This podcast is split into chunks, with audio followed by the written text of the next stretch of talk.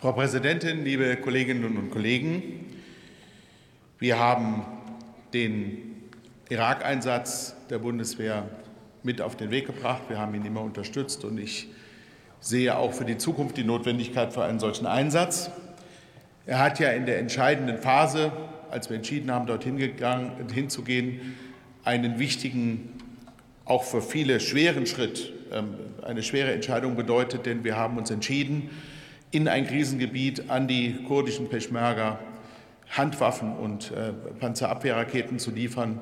Etwas, was bisher in Deutschland eher ein Tabu gewesen ist, Lieferungen von Waffen in Krisengebieten. Aber es war richtig, denn ähm, Sie haben es dargestellt, der IS ist ähm, erfolgreich bekämpft worden durch die Soldatinnen und Soldaten, vor allem dieser kurdischen Peschmerga.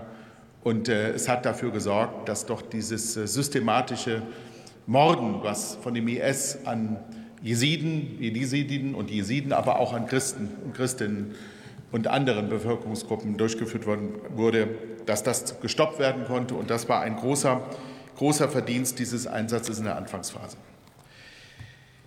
Wir werden dem Mandat voraussichtlich zustimmen. Wir hatten uns allerdings bei der Debatte um das Mandat vor neun Monaten deutlich mehr versprochen von der Bundesregierung, was die Überprüfung der Einsatzgrundlagen angeht und was die Perspektiven dieses Einsatzes angeht. Wir machen im Grunde so weiter wie bisher. Wenn ich den 29-seitigen Überprüfungsbericht lese, so finde ich dort keine Zahl, auch die Zahl, die Sie hier genannt haben, habe ich in dem Bericht nicht gefunden, was wir eigentlich konkret erreicht haben mit unserem Einsatz. Da steht zwar genau drin, wie viele Soldaten der Bundeswehr für welchen Zweck dort eingesetzt sind, aber was das konkret bedeutet, wie viel wir ausgebildet haben, wie viel ganz konkret auch, was die denn jetzt machen, die wir da ausgebildet haben, ob man dort möglicherweise auch gucken muss, dass man das verbessert und in der Effizienz steigert, das vermisse ich in diesem Bericht. Und was wir noch viel mehr vermissen an diesem Bericht, ist die politische Perspektive für die Region. Denn es kann ja nicht sein, dass wir diesen Einsatz, diesen, wie ich finde, richtigen Einsatz ähm, immer wieder fortsetzen, ohne dass wir uns darum kümmern, dass eines Tages dieser Einsatz vielleicht überflüssig wird. Und ich stelle ganz konkret die Frage an die Bundesregierung. Was ist eigentlich Ihre Haltung zur Situation in Bagdad, in der es jetzt seit einem Jahr keine Regierungsbildung gibt, wo es allerdings starke politische Kräfte gibt, das haben wir vor wenigen Wochen gesehen. Da gibt es offensichtlich einen Oppositionsführer, der ist in der Lage, innerhalb von wenigen Stunden Hunderttausende von Menschen auf die Straße zu bringen. Und wenn er dann den Schalter umlegt und sagt, Stopp, ähm, dann wird plötzlich ähm, wird dieser, dieser Protest eingestellt und damit demonstriert, wer tatsächlich die Macht auf der Straße in dem Land hat. Gibt es nicht die Notwendigkeit, mit diesen Kräften ein, darauf einzuwirken, dass die Kräfte, die man im Land wirklich mächtig sind, auch konstruktiv zusammenarbeiten?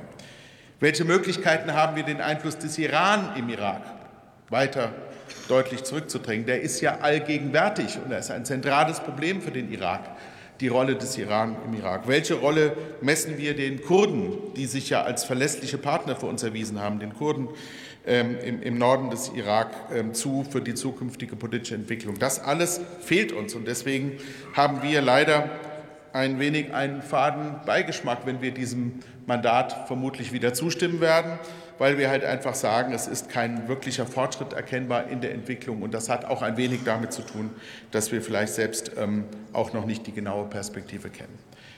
Ich ähm, denke dabei nicht nur an die Menschen im Lande, sondern auch an unsere Soldatinnen und Soldaten, die immer wieder auch Raketenangriffen ausgesetzt sind. Ich freue mich, dass die Wehrbeauftragte da ist, äh, die also keineswegs ähm, in einem ähm, äh, gemütlichen, ungefährdeten Einsatz unterwegs sind, sondern immer wieder auch Bunker und Shelter aufsuchen müssen und Opfer von feindlichen Aktivitäten werden können und die natürlich äh, die Frage stellen, was, ist das, was macht das für einen Sinn, dieser Einsatz, wo können wir tatsächlich wirksam helfen und wo ist der Fortschritt, den wir mit unserem Einsatz bewegen wollen.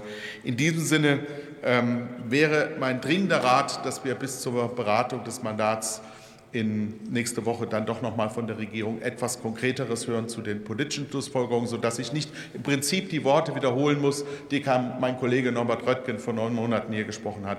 Wo ist das politische Konzept, was diesen Einsatz sinnvoll einbettet? Das vermissen wir nach wie vor. Dankeschön.